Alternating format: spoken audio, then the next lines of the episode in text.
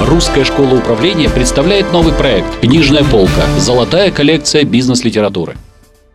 Добрый день, с вами программа «Книжная полка» и ведущая Марьям Ткачева. Задача нашей программы – помочь читателям определиться с выбором интересной, а главное – эффективной книги.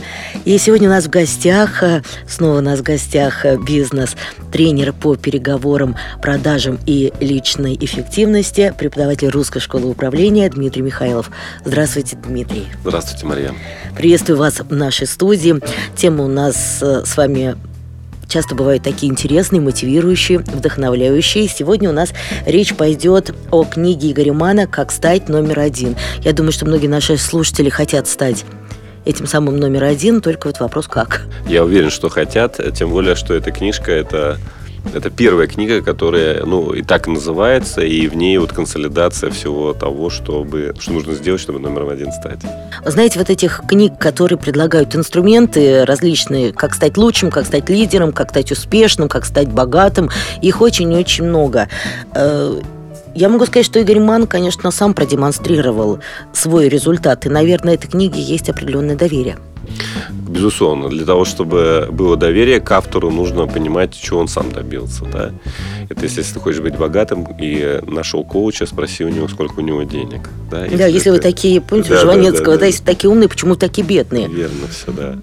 Э, действительно, Игорь добился многого, и как маркетолог он номер один в своей нише.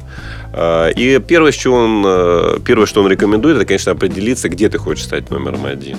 Понятно, что в большинстве ниш уже есть люди, которые спозиционированы там как номер, номера один. Ну, например, в там, в, в здоровье, например, там, Нарбеков, в, например, в журналистике Познер, да, там, ну, не только Познер, их достаточно ну, много. Для каждого же номер один все-таки да, есть да, свои да, лидеры. Да, безусловно, но, скажем, может быть, тот, тот, кто раньше начал себя там позиционировать, тот там себя прочнее спозиционировал. То есть велосипед уже изобрели. А, да, но Игорь говорит, это не значит, что сейчас, если ты прямо сейчас хочешь стать номер один, у тебя нет никаких вариантов. Первое, что ты должен, это выбрать узкую нишу. То есть, например, не все здоровье, а как там, знаю, самое здоровое сердце иметь, да, или как там самые здоровые глаза. Вот, если ты хочешь быть лидером номер один э, в, например, в бизнес-тренинге, ты должен тоже выбрать узкую нишу, например как делать лучшие презентации, как э, делать лучше Ну хорошо, привет Гандапасу, да? Привет, привет, привет Гандапасу. Ну да, у, у него сейчас э, у него сейчас есть там несколько ниш, которые он себя позиционирует как номер один. Но, с другой стороны, что нужно для того, чтобы стать номер один? Что об этом пишет Игорь Ман?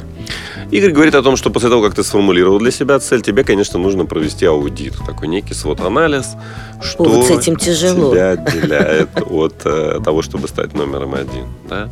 Что тебя отделяет. Туда, конечно, войдут некие личностные качества, не, некие навыки, элементы продвижения и, конечно, имидж. Да? Что человека пока не воспринимают как номер один. Что нужно для этого сделать?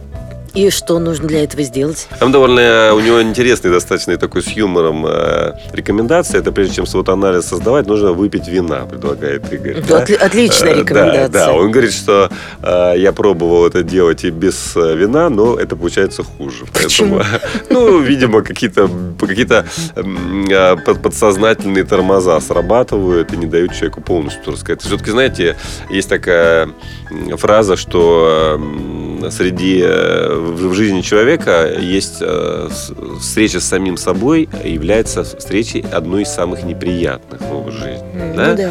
И поэтому, когда ты делаешь свод-анализ по себя родного, то здесь может быть тяжело психологически всю правду э, написать. Например, когда я составлял свой, свой свод-анализ по этой книжке, то у меня вот такой мысль такая возникла, а вот увидит ли кто-то этот свод-анализ, кроме меня? А я как раз, у меня была идея в том, чтобы, в том, чтобы показать этот, э, этот свод своему наставнику. И поэтому я вот думал, а вот стоит ли вообще все писать, но потом решил, ну что ж, раз номер один очень большое желание стать, то надо уже писать все как есть. Как строится свод-анализ? Я думаю, что не все наши слушатели слышали этот термин. Да, здесь э, человек постоянно думая о том, в какой области он хочет стать номером один, он должен ответить на следующие вопросы. Какие сильные стороны у меня есть для того уже сейчас, на данный момент, чтобы этим номером один стать.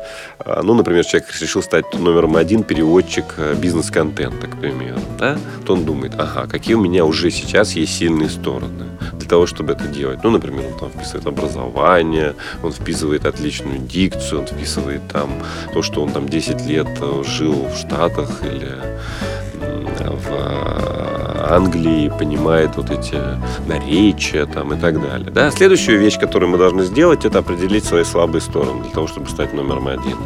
Здесь э, человек, который хочет стать лучшим переводчиком, он, допустим, э, фиксирует такую вещь, что вот я не так много спикеров знаю еще, да, гуру, с которыми выступал, не знаю, например, может быть, э, неких... Э, ну, сложно это представить, но, может быть, не знаю, каких-то узких бизнес-терминов, да, э, и так далее. Вот у нас составляется список этих слабых мест.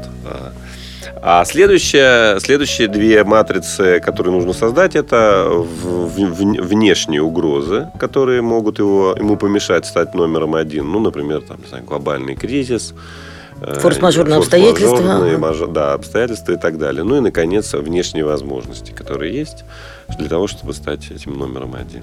То есть как раз мои ресурсы. Мои ресурсы, да. Ну и э, план, который на основании свод-анализа создается, это, конечно, как мне слабые стороны сделать сильными, как угрозы привести возможность. А что об этом пишет Игорь Ман? Это как раз самый сложный этап. То есть осознание мы прошли. Куда дальше? Ну, Игорь считает, что на этом этапе э, важно очень возвращаться к цели. То есть может возникнуть такая ситуация, когда э, ты поймешь, что цель требует корректировки.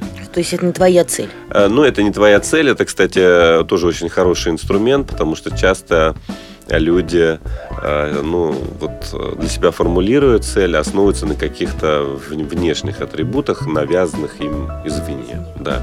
И потом, проделав эту работу несколько раз, человек более точно начинает ее формулировать. Например, когда я, когда я начал эту работу делать, я свою цель очень существенно пере переформулировал. А бывает подмена цели, тоже такая очень тонкая вещь. Вот у меня консультировалась девушка, которая пришла, говорит, я хочу повысить свою личную эффективность и стать руководителем филиала. Говорит, не получается, что бы я ни делала. Когда мы стали с ней работать, там по программе коучинга, выяснилось, что она замуж хочет. И это действительно не дает ей возможность э, продвигаться дальше, потому что все мысли, собственно, ориентированы на другую цель. Она поменяла цель? Она поменяла цель. И все стало? Не знаю, э, стало хорошо, но над этим работает. Она ну, буквально... Так что это очень важно понимать, то есть, как, ради, которой, э, ради какой цели ты готов двигаться дальше. Э, какие инструменты продвижения себя любимого рекомендует Игорь Ман? А, здесь он предлагает вот начать с, с аудита, с аудита того, что э, какие инструменты ты сейчас используешь и какие инструменты ты пока не используешь, так называемые ну, вещи, чтобы засветиться, как, э, как, как будущий номер один. Да? Выступаешь ли ты э, в телевизионных, радиопрограммах, выступаешь ли ты как спикер на каких-то мероприятиях, вначале на разогреве, а потом все большую и большую часть занимаешь. Хорошо, но чтобы выступать на разогреве или принимать участие в этих мероприятиях, э, нужно иметь какие-то связи. Вот что делать человеку на, на уровне, на стадии стартапа?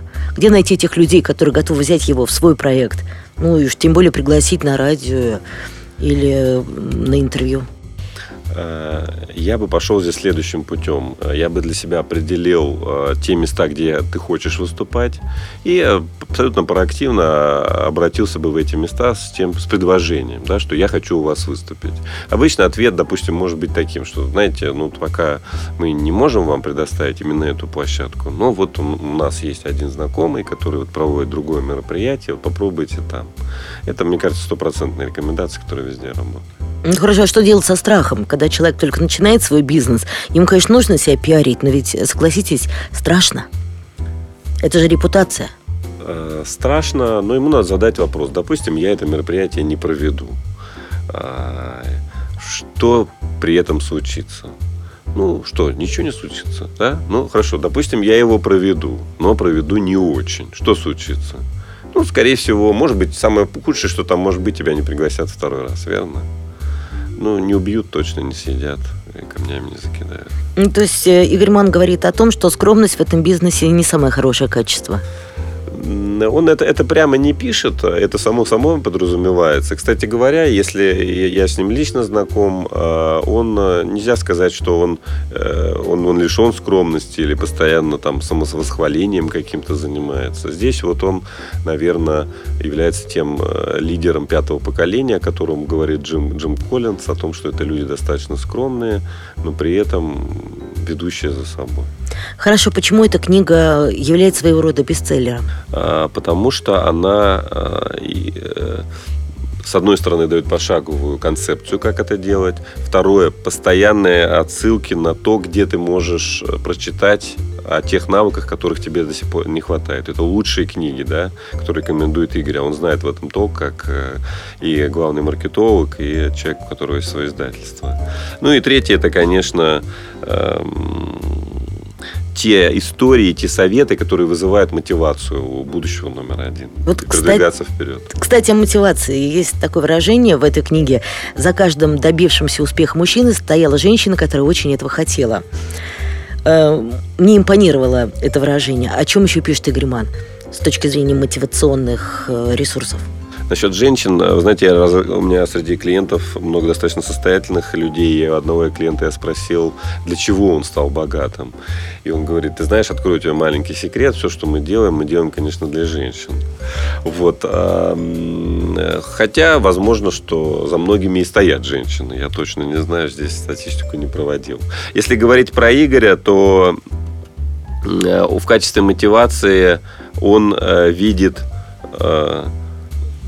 он видит э, постоянную, постоянную фокусировку на своей цели и предлагает также некоторые инструменты, как этого делать. Как, как это делать. Обычно это э, баланс в виде питания, спорта, э, развлечений. То есть человек периодически должен отдыхать вот на своем пути к номер один. То есть он должен зафиксировать определенные промежуточные победы, отдохнуть немножко и двигаться дальше. Но это примерно напоминает восхождение на гору, например. Хорошо. Какие инструменты вы сами используете? Где сами находите ресурс?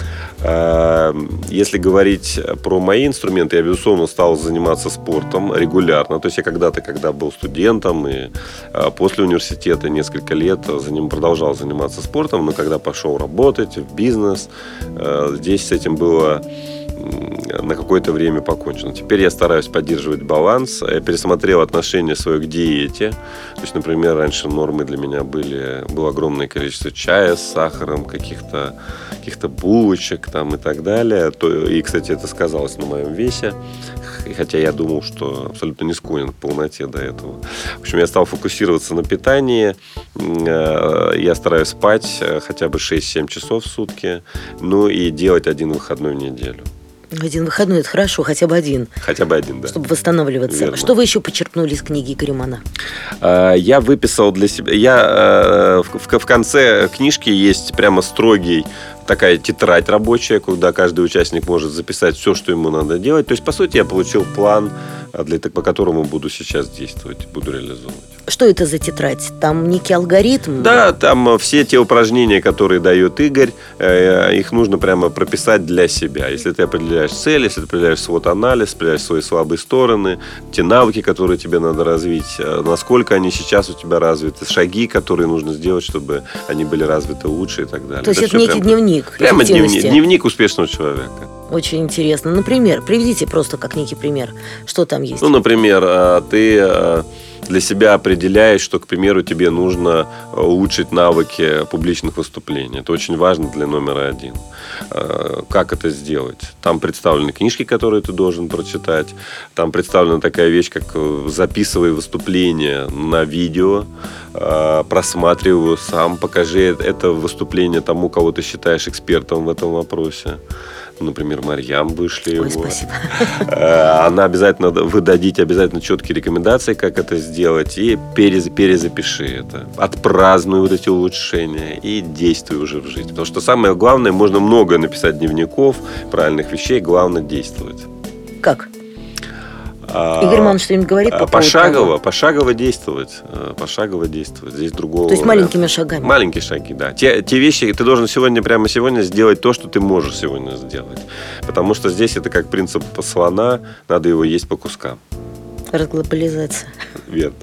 Спасибо большое, Дмитрий. Очень хорошие рекомендации. Спасибо вам, Марьям. Лучшее, что может сделать книга для человека, это заставить его действовать. Сегодня в гостях у нас был тренер, преподаватель Русской школы управления Дмитрий Михайлов. Мы говорили о книге Игоря Мана «Как стать номер один в том, что ты делаешь». Лучшее, что может сделать книга для человека, это заставить его действовать. Слушайте рубрику «Книжная полка Русской школы управления». В студии работала Марьям Ткачева. До встречи в следующих выпусках. Русская школа управления представляет новый проект «Книжная полка. Золотая коллекция бизнес-литературы».